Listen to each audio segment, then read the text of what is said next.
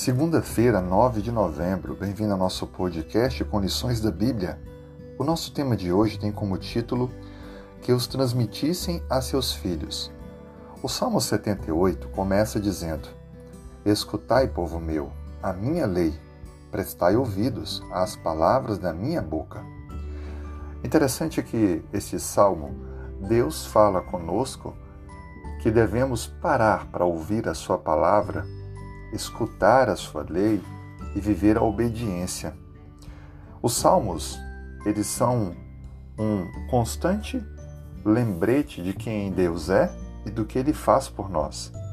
Eles eram cantados, eram citados de memória entre todo o povo de Israel.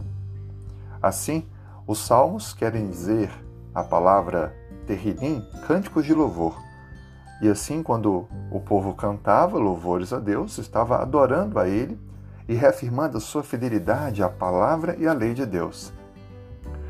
Quando a gente lê o Salmo 78 de forma específica, a gente percebe Deus lembrando à nação presente do Salmo, naquele momento, os feitos no passado, para que a geração que vivia naquele momento não se esquecesse de quem Deus é e do que ele faz pelo seu povo, para que assim pudessem reafirmar a obediência, a confiança e ensinar a geração futura aos seus filhos, aos seus netos, a também obedecerem e confiarem no Senhor. Deus, de certa forma, está também fazendo a mesma coisa hoje.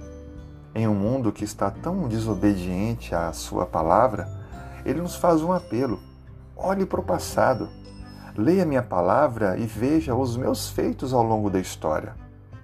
As profecias bíblicas que têm se cumprido em nosso tempo é, são a evidência de que Deus tem o controle da história nas mãos.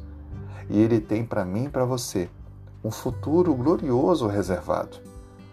Não deixemos de confiar em Deus, de ouvir a Sua palavra e cumprir a sua, a sua ordem.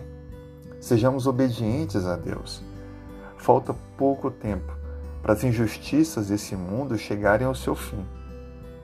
Mas lembrem, mais do que obedecer, Deus nos chama a formarmos uma geração que também confia em Deus. Se você tem pessoas pelas quais você é responsável, filhos, sobrinhos, netos, lembre de passar adiante esta confiança em Deus que você deve ter, para que assim as gerações seguintes possam aprender a obedecer e confiar em Deus e fazer parte dos abençoados por Deus. Tenha um excelente dia. Que Deus nos abençoe.